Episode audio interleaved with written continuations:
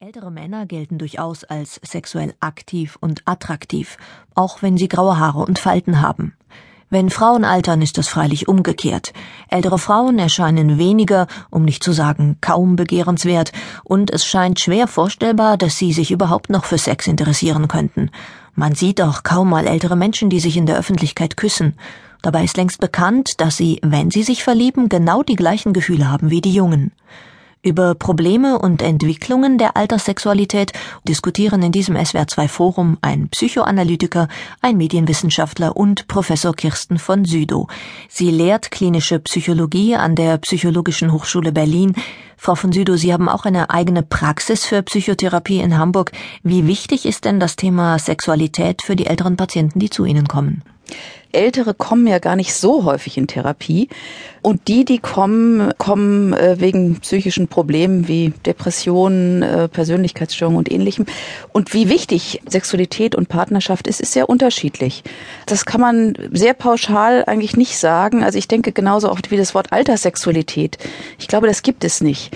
Äh, genauso wenig wie es jetzt eine pauschale Sexualität von jüngeren Menschen gibt, sondern es ist verschieden, je nachdem, in welcher Lebenslage die Leute sind, ob sie eine Partnerschaft haben haben oder nicht, welche Rolle Sexualität in ihrem bisherigen Leben gespielt hat, wie ihre gesundheitliche Situation ist und andere Faktoren mehr, die das beeinflussen.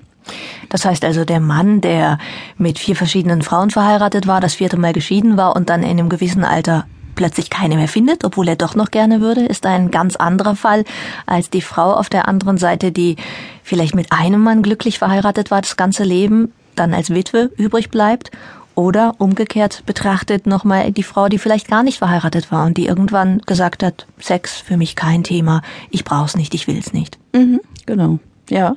Der Medienwissenschaftler Dr. Thomas Küpper vertritt derzeit eine Professur am Institut für Theater, Film und Medienwissenschaft der Goethe-Universität in Frankfurt am Main. Herr Küpper, Filme sind ja immer auch Gradmesser gesellschaftlicher Entwicklungen. Wer nun abends auf dem Sofa sitzt und Fernsehen schaut, was erfährt der über das sexuelle Leben der Generation 60 plus? Lange Zeit hat er fast gar nichts über dieses sexuelle Leben der Generation erfahren. Erst in jüngster Zeit ähm, scheint sich da sehr viel zu tun. Wenn man mal überlegt, allein vor 25 Jahren, im Jahr 1986, gab es noch einen Skandal, als das ZDF eine Reihe zu dem Thema senden wollte und wo dann im zweiten Teil angedeutet wurde, wie etwa ein Paar von Mitte 70 offenbar irgendwie intimen Kontakt hat. Und allein schon diese Andeutung dieser Art von Sexualität hat dazu geführt, dass nach diesem zweiten Teil damals die Reihe abgebrochen wurde. Was also zeigt, wie sehr das Thema damals noch unvorstellbar war, also indiskutabel war, aus, gar nicht in Betracht kam. Und erst in neuester Zeit tut sich da sehr viel. Und ich freue mich auch, dass diese Sendung, an der ich jetzt hier teilnehme, auch ein Beispiel dafür ist, dass das endlich mal ähm, thematisiert wird.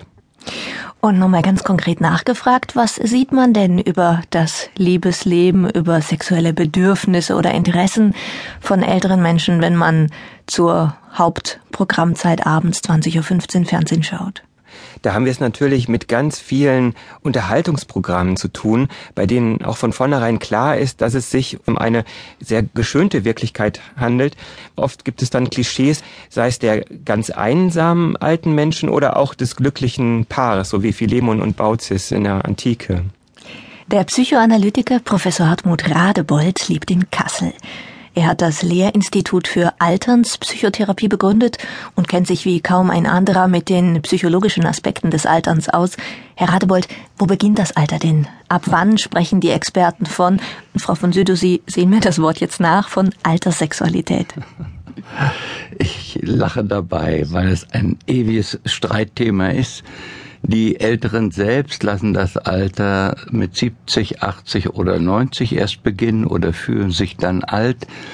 Die Jüngeren lassen es schon bei 50 beginnen. Denken Sie an den Begriff Prägruftis. Ich nehme eine andere Position ein. Ich spreche vom Erwachsenenalter.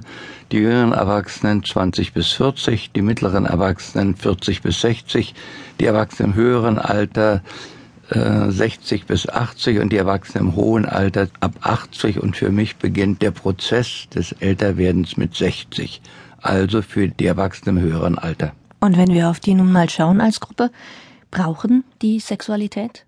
Die brauchen sie in großem Umfang.